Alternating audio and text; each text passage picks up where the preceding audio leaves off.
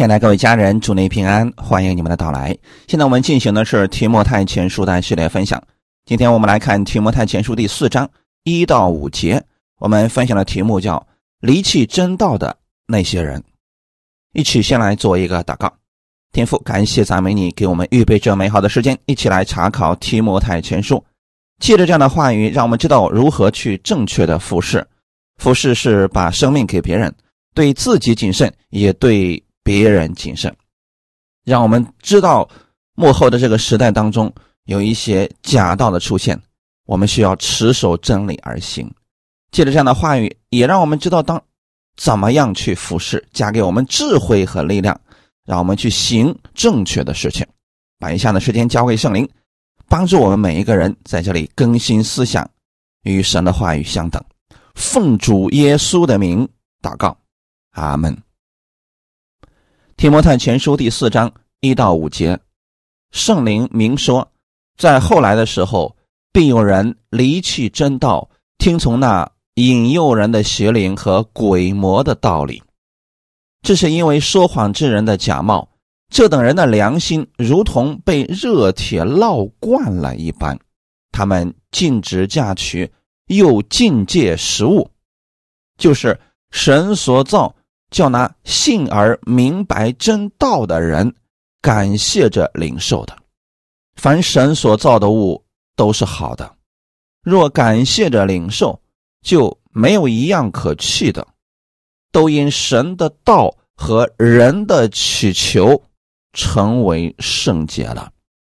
阿门。在本段圣经中，圣灵预言在。末世的时候，会有人离弃正道。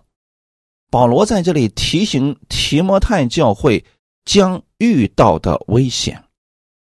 我们注意上文，保罗讲到教会是真理的柱石和根基。如果教会中不传讲真理，或者讲的真理不清楚，大家领受的不正确，就容易被假道所诱惑。而在末世的时候，邪灵和鬼魔的道理横行，以各种方式引诱人离开真理。既然教会是神的家，是真理的柱石和根基，那么神的仆人，也就是神的管家们，就更应该忠心持守真理和信仰的纯正。并且提醒家人们远离各样错误的教训，听不听是他们的事情，但我们理当提醒和警戒大家。耶稣基督道成肉身来到世界上，已经完成了救赎之功，他把权柄和能力已经给了他的仆人。在耶稣基督第二次再来之前。魔鬼知道自己的日子不多，必然会发起最后的攻势，拉拢更多的人跟他一起灭亡。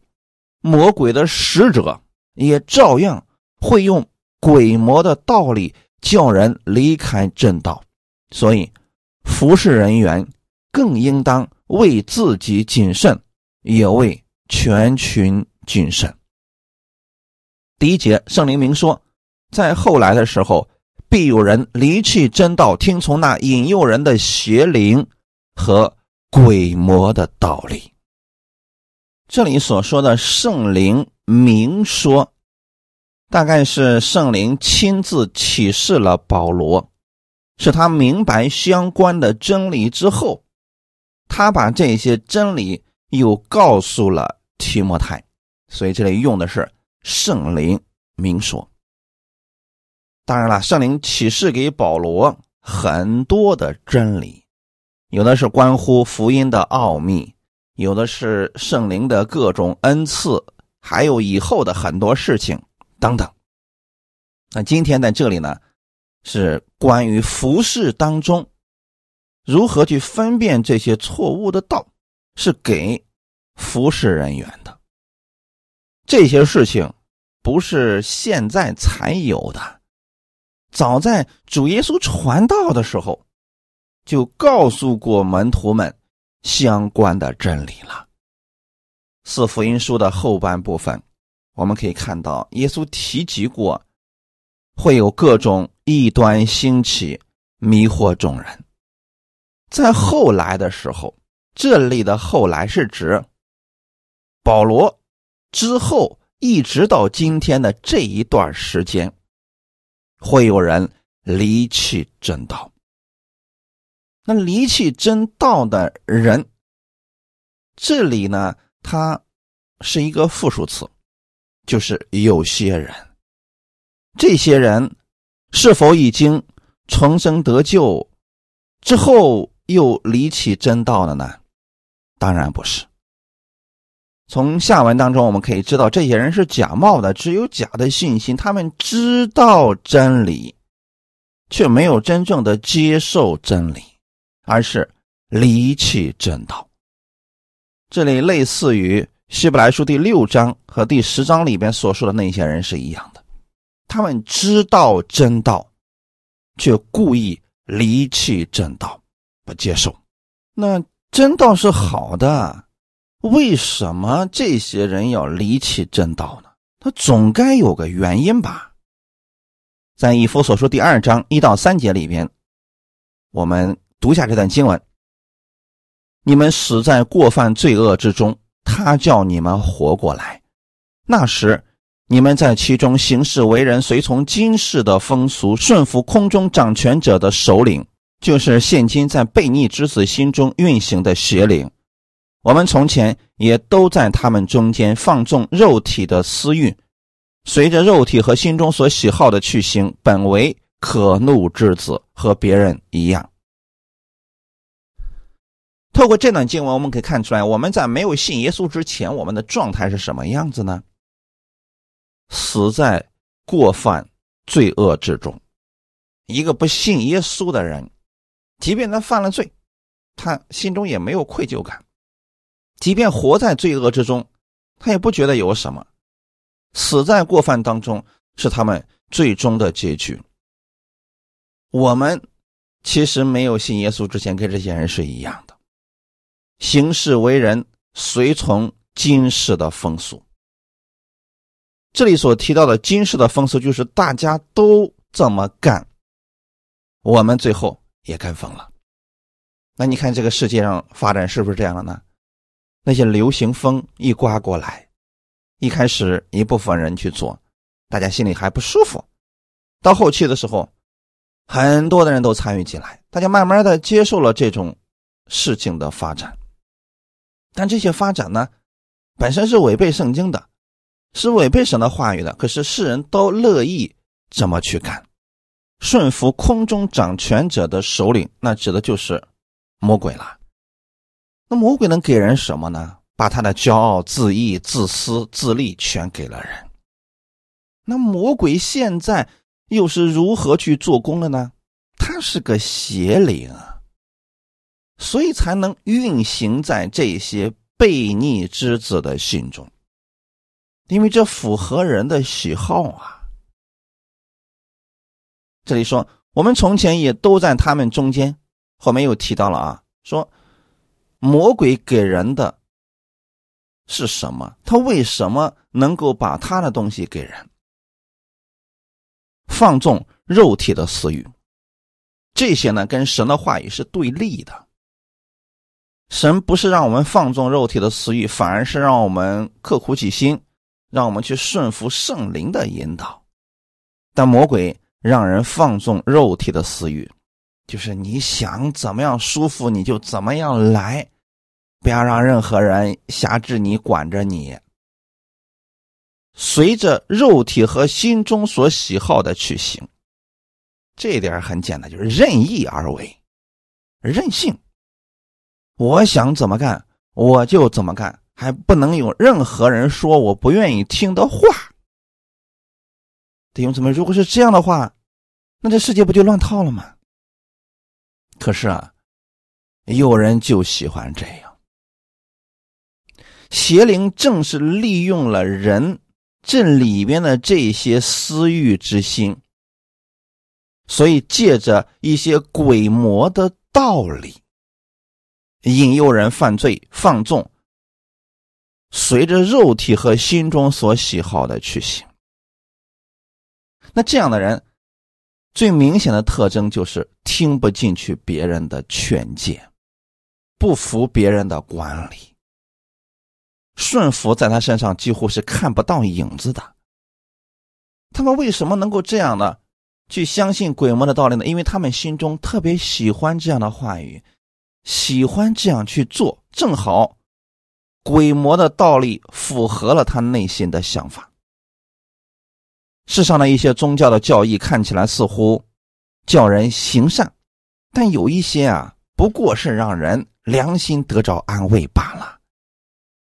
有些人犯罪之后，只要行一些宗教上的仪式，花一些钱。就可以让自己的内心不再定罪。这种道理使人犯罪以后不必受良心的控告了。也有一些鬼魔的道理是叫人放飞自我，不受任何人的约束。只要有人提出一些要求啊，他们就反感，塞耳不听，只听自己认为正确的信息。这些人注重。物质的追求，肉欲的享受，以自己的杜甫为神。保罗称这样的道理为鬼魔的道理。这下大家是不是就知道了为什么有人愿意离弃正道？因为正道是让人为别人服侍，去关注别人，为别人做更多的善事得益处，而。离弃了真道的这些道理呢，是让人只顾自己，让自己更舒服、更多的享受等等。那人当然喜欢这个了。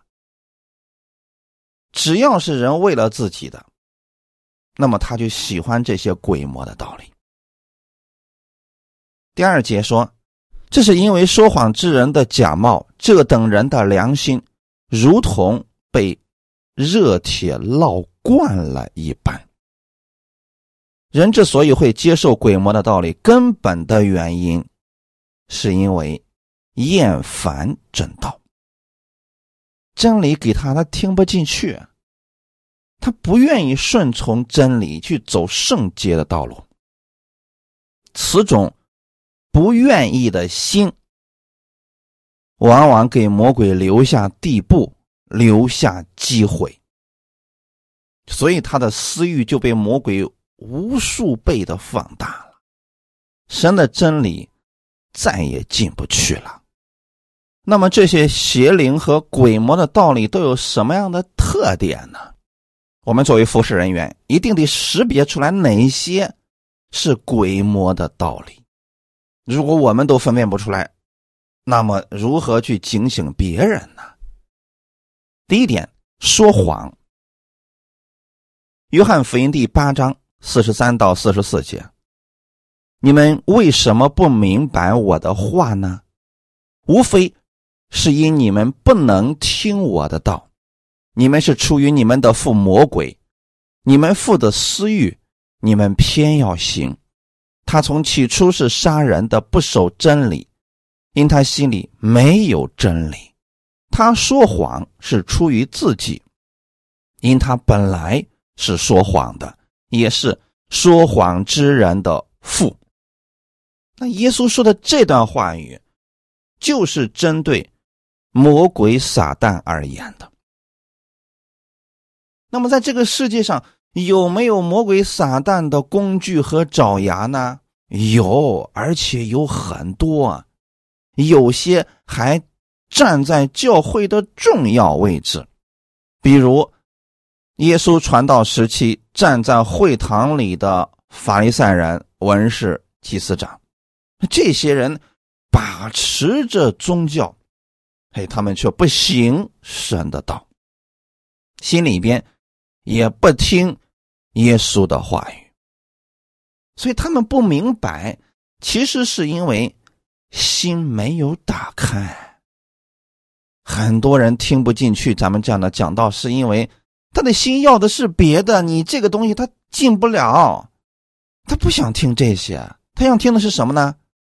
最好是让我什么都不干，神就赐福给我啊！这样的道我喜欢听啊。最好是不要让任何人要求我，我就能得着神祝福。这样的话，你多给我讲一讲啊。但这不是真理。虽然这样的话听得很舒服，但并不能改变我们的生活。耶稣在这说：“你们为什么不明白我的话呢？”不是耶稣所讲的道很难明白，是他们听不进去。所以耶稣说：“你们是出于你们的父魔鬼。”那出于魔鬼，原因是什么呢？因为他们的根是错的。那魔鬼的特点是什么呢？他是在私欲当中的。你们父的私欲，你们偏要行。耶稣在这说的意思是。这些人之所以听不进去耶稣的话，就是因为他们被私欲充满了，他们行的也是私欲的事情，一切都是为了自己。而耶稣呢，一切是为了别人，这当然听不进去了。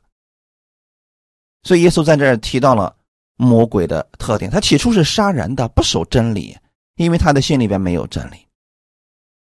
弟兄姊妹，鬼魔的道理绝对不是为了让人得生命，而是为了杀人。鬼魔的道理绝对不是真理，阿门。那么，他怎么样让人去听从他呢？就说谎、骗人，让那些想接受真理的人掉过头，认为他说的是正确的。那么怎么做呢？就是用说谎的言语去欺骗人。我们的神不说谎，因为他骗不了他不愿意骗人。他不能背乎他自己，阿门。你让神去说谎，这个太做不到了；但让一个骗子去说谎，太容易了，阿门。魔鬼是谎言家，他嘴里边没有真实的，他嘴上跟你说的很好听，给你承诺的很好，他最后实现不了，他会把罪责归到你的头上的。而那些跟随魔鬼的人，他们都有一个特点，就是不喜欢真理。这些话语明明就是圣经上的，可是他们听不进去，甚至他们会为了自己的利益而说谎，出卖自己的弟兄。他为了得着自己更多的好处，从而出卖他人，比如。加略人犹大出卖耶稣，就是为了钱。那在一些异端当中，也有人去做假见证，描述自己有什么神奇的经历。其实他们所说的都是不不存在的，都是一种利益，都是一种假设的东西。那他们为什么要这样去讲呢？哎，就是为了吸引人。去跟从他们，如果不编一些非常动听的故事、神奇的经历，人怎么能够相信他呢？主要还是因为啊，有很多人特别喜欢走捷径。你比如说，我告诉大家的真理的认识方面没有捷径，只有每天进步一点点，每天坚持的去听，坚持的去默想，你的生命才能够。不断的成长，可有些人不愿意走这条路，他想走捷径，他想说：“我遇到了问题呢，最好是你给我一祷告就告诉我直接的结果，这样的话大家都轻松了。”因此，当有一些人有了问题之后，他就去找这些所谓的大仙和先知，那这就很容易中了魔鬼的诡计。那他们一般是怎么样被人知道了呢？哎。透过他们下面的粉丝去宣传他们，然后呢，再编一些神奇的经历。这样的话，那些来找他们的人就觉得自己找对人了。但实际上，从头到尾全是谎话。因此，弟兄姊妹，邪灵和鬼魔的道理，其中有一点就是说谎。他会把自己的背景编得非常的好。他们嘴里面经常会提到自己过去曾经做过什么什么什么，让人信以为真。因此啊，要远离那些经常谎话连篇的人，因为这些话吧听起来很好，让你觉得很有吸引力，听了多了你真会相信的。远离就是最好的，不符合圣经的道理，我们不要再去听了，立刻关闭，立刻删除那些东西就可以了。不要觉得说我要再听听，还看看是不是全都是错的，完全没有必要，切记切记。第二个特点，假冒。假冒原文是做戏的意思，在圣经当中翻译成为假冒为善或者装假。假冒就表示这些人他是假的，但是他装出来跟真的是一样的。在真理方面呢，他们也懂得圣经的真理。教会弟兄姊妹的一些敬拜的习惯，甚至知道信徒的心理，就着这些需求，他们编造出了一套真假相混、似是而非的道理，因为他是针对弟兄姊妹的这个需求编出来了一套东西，那当然是有吸引力的了。马太福音第七章十五节。你们要防备假先知，他们到你们这里来，外面披着羊皮，里面却是残暴的狼。好，这里耶稣提到了假先知啊，假先知外面披着羊皮，混到了真正的羊中间，看起来他可能比别的羊啊更像一只温和的羊。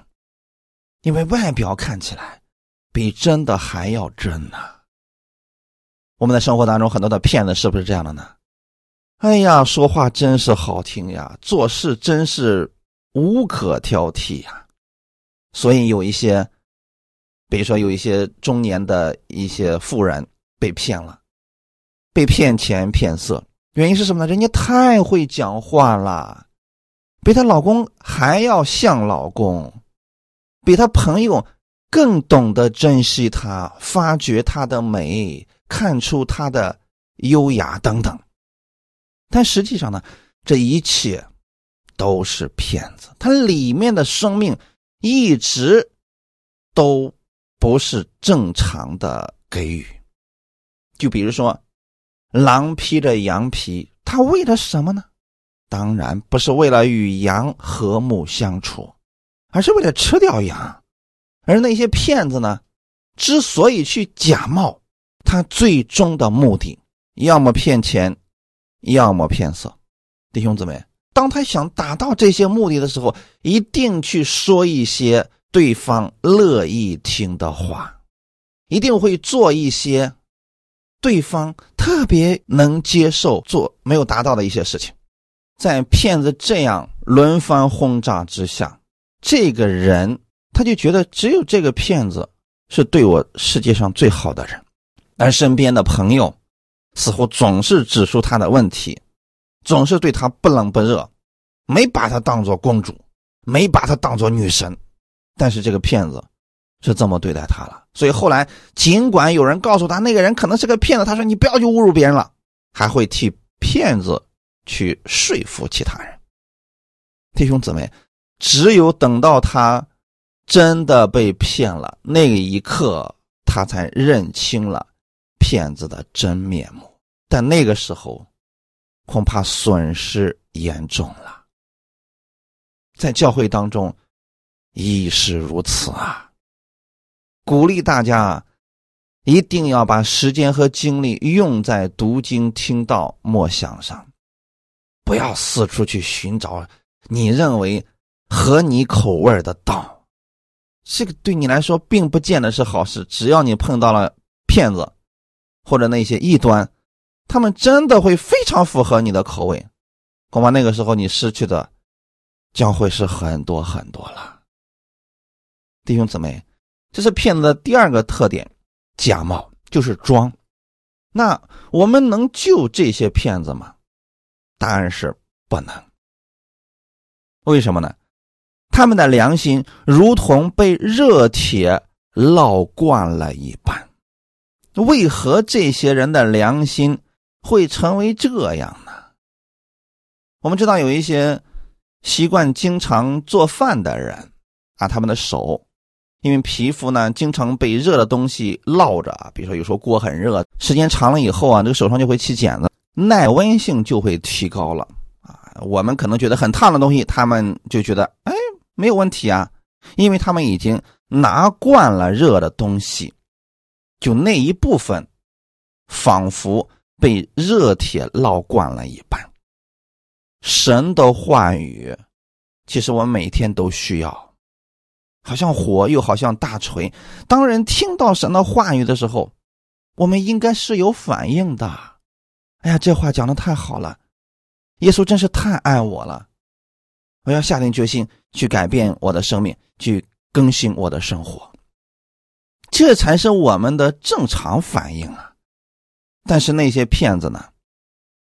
那些传异教的人呢？他们的目的很明确，或许真的就是骗钱，或者真的就是拉拢人去做一些更过分的事情。那么他们目标明确，即便看到会有一些人受伤害，他们也会麻木不仁，因为他们的良心就好像。是被热铁烙惯了一样。这个时候，你说，或许我可以打动他们，让他们的心回转。嘿嘿，你太天真了，弟兄姊妹。如果骗子这么容易就被别人带走，不当骗子了，你觉得他还能是骗子吗？这些人大多数都是经过。严格的训练，基本上都已经没什么良心了。你跟他们讲良心是没有用的。就很多人被骗之后啊，说呀，这些人怎么这么没有良心呢？啊，怎么都这么残忍呢？你说这些对他们来说毫无作用，因为他们做的时候就已经是这样了。而神的话语啊，什么，他们知道神的话语是什么样，还故意去骗神的百姓。难道他们不怕神吗？心早麻木了。你跟他们讲怕，他们怕什么呀？他们什么都不怕。所以弟兄姊妹，离弃这些人，一定要把真理装在心里边。圣灵提醒你，你就知道哦，这样的人口是心非，我不能跟他久待在一起了。而这些骗子，他们的良心如同被烙铁烙惯了一般。这样的人是不得救的人，是不信主的人。不要说他们是信徒啊，他们不是啊。好，那我们再来看一下这些传假道的内容都有哪些呢？既然说他们离弃真道了，他他总有一些教义。没错，保罗今天呢也给我们列举了一些。第三节，他们禁止嫁娶，又禁戒食物。就是神所造，叫那信而明白真道的人感谢着领受的。这里保罗按他当时的观察，本段经文记的这些道理，无非是没有救恩的宗教。那保罗在此所提到的，不过是这些宗教当中的一两个例子而已。至于，假道都有什么的教义啊？我们要结合整个的新约圣经，你才能完全的了解。那今天保罗在这举了两个例子：第一，禁止嫁娶。禁止嫁娶就是说，把嫁娶当做不好的事情，把禁止嫁娶当做规条来遵守。我们先说真理啊，婚姻是神所设立的，是圣洁的。所以男女的结合也是圣洁的，但有的一些异教却认为男女的结合是污秽的，是不堪的。所以有些宗教啊，就禁止其他人结婚。比如说，在一些宗教当中，他有些男的要服侍，那就不能结婚；有的女的要服侍，那就终生不能嫁人。当然了。还有很多其他的教派也有类似的规定，比如说他们封某个女的为圣女，那么这一辈子这个人就别想结婚了。这是他们禁止嫁娶的原因，还给安上了一个冠冕堂皇的名号，那就是因为你是圣女，圣洁的圣啊，不是剩余的剩。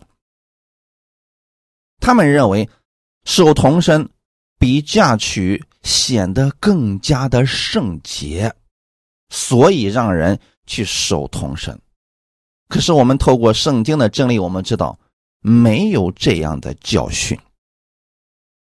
有人说了，这么明显的道理还会有人信吗？哎，还真会有人信，因为他们禁止一些人嫁娶，那肯定会在别的地方给他一些补偿，比如说给他至高无上的教派当中的身份、地位、权利等等。那有的人呢，还真就接受这些了。只是我们透过圣经要明白，嫁娶的事情是神设立的。阿门。本书的第三章里边也提到了那些牧羊教会的长老是有家庭的。我们也知道，跟随耶稣的后面的很多的使徒们，他们其实都是有家庭的呀。可见啊，服侍神的人。圣经并没有说不能够嫁娶啊。虽然说圣经里面有一些例子，有一些人为了服侍主，他终身不嫁，或者也终身不娶，但那只是代表他们个人的意愿，并不代表说是神就特别喜欢这样的人。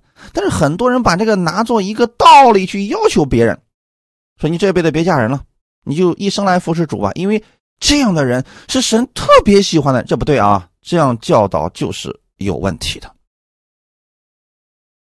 无论我们结婚或者不结婚，我们都是被神所喜悦的。阿门。第二个，境界食物。新约中说到境界食物，多半是指不吃肉而言的。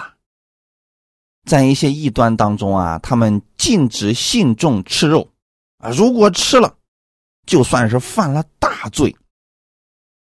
而这些境界，无非都是凭着行为去取悦他们的神。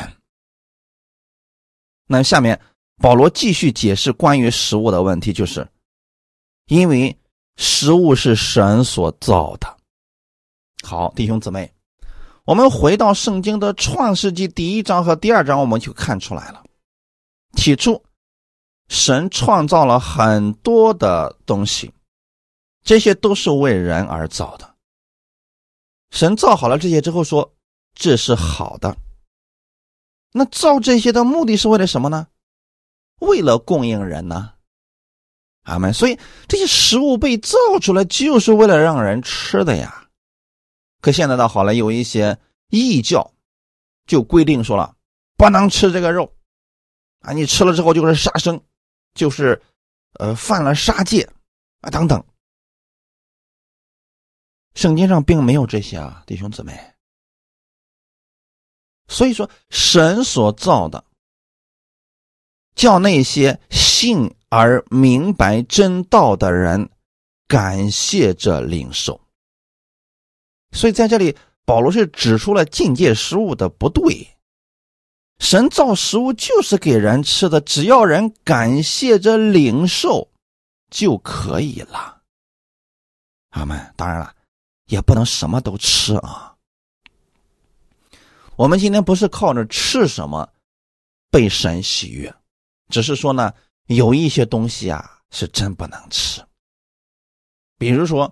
旧约圣经里面提到的有一些东西确实不能，比如说什么秃鹫、猫头鹰、孔雀等等，这也是不能吃的。为什么呢？它是观赏动物，你把它吃了，除了它那一身毛之外，它就没有多少肉。你把它弄了吃了，它的味道也不好吃啊。可有的人呢，哎，他理解偏了之后，他说了：“好啊，今天你讲了什么都可以吃是吧？那么好，我就去吃这个孔雀好了。”然后我就。吃我过去没有吃过的野味好了，这个不对啊！神让我们吃的，我们感谢着领受去吃。你要吃的是市场上能买着的东西，阿门。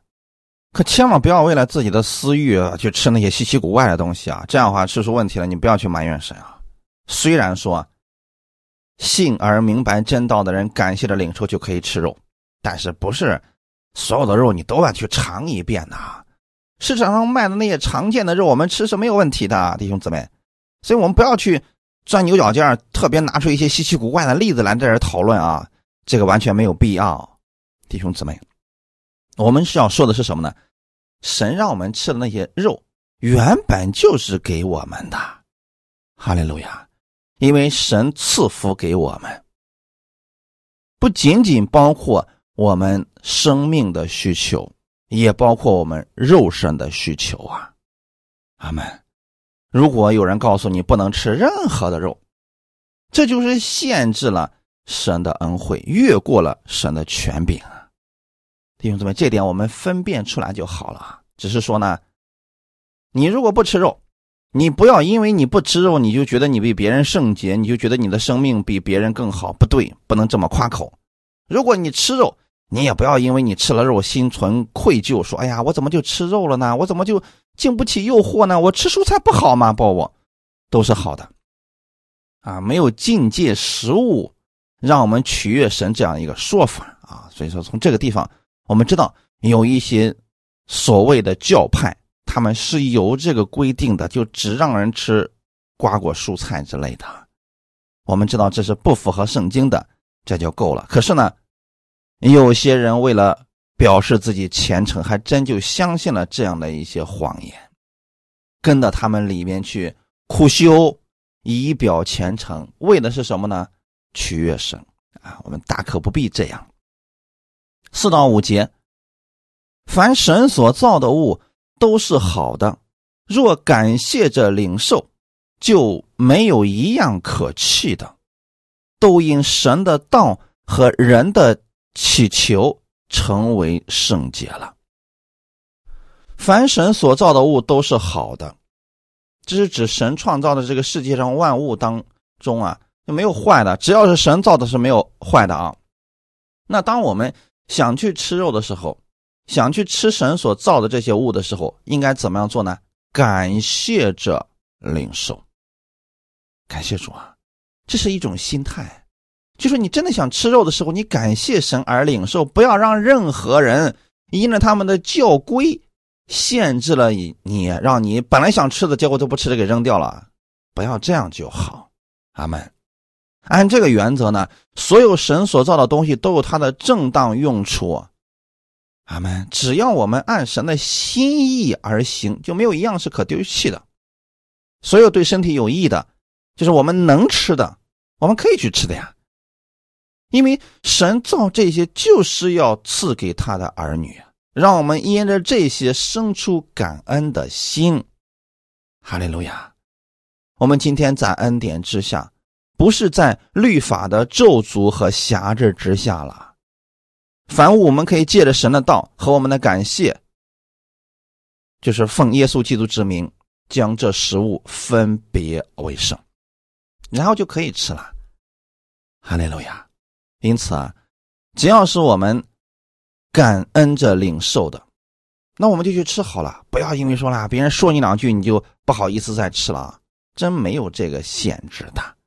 感谢主，每个人的信心不一样啊，所以我们不要强加别人的信心给我们，也不要对那些没有信心吃的人说：“哎，吃吧，没事，不要紧的。”你不要去劝别人去吃这个东西啊。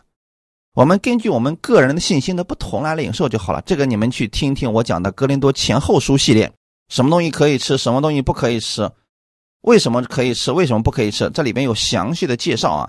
今天咱们主要讲的不是这个，所以呢，点一下大家明白就好了。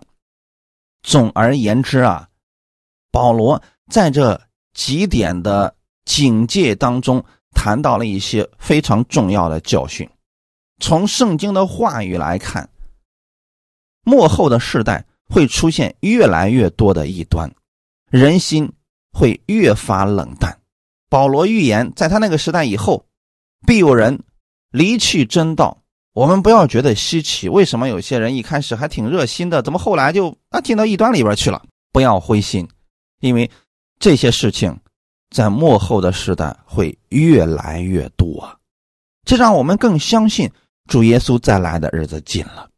有一些人认为社会进步，科技越来越发达，我们对各种学科越来越多的认识，那这个世界会变得越来越好的。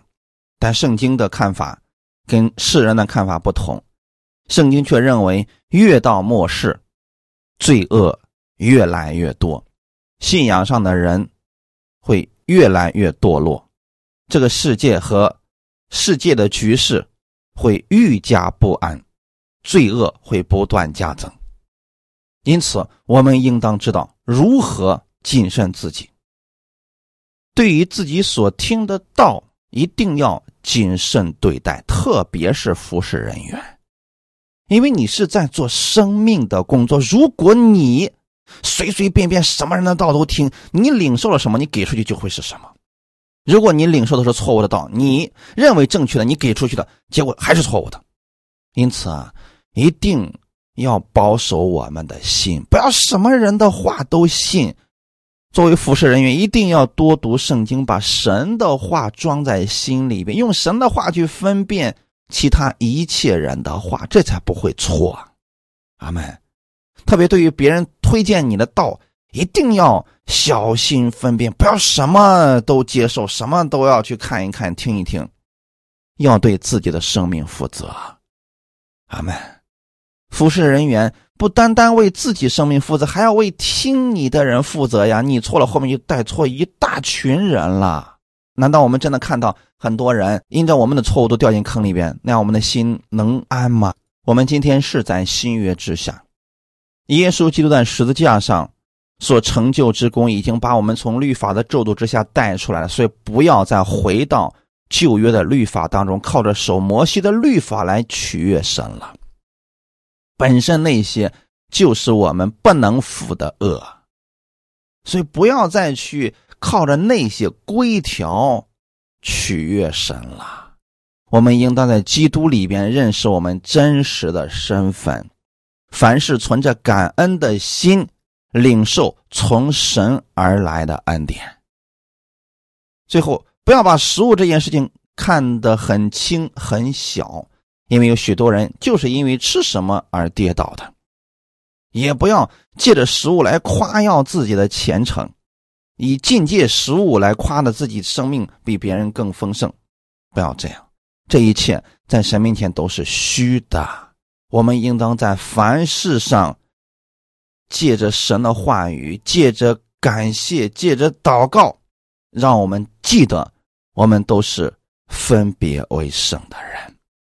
你要照着神的真理和我们从神所领受的信心来行事为人，最后把荣耀归给我们天上的父。阿门。愿今天的分享给你们带来一些帮助。我们一起来祷告。天父，感谢赞美你，感谢你借着今天的话语，让我们知道幕后的日子必有人离弃正道，去听从那邪灵和鬼魔的道理。他们的特点是说谎，是假冒。主啊，你让我一直都在你的话语当中成长，让你的话语成为我生命当中的标准，让我用你的话语去分辨一切的话语。但凡不符合你话语的部分，我不领受。愿真理保守我的心，也不断的引导我，让我在真理当中成长。感谢天父这样丰盛的保守，感谢你不断的扶持，借着真理也不断的提醒我。谢谢你，一切荣耀都归给你。奉主耶稣的名祷告，阿门。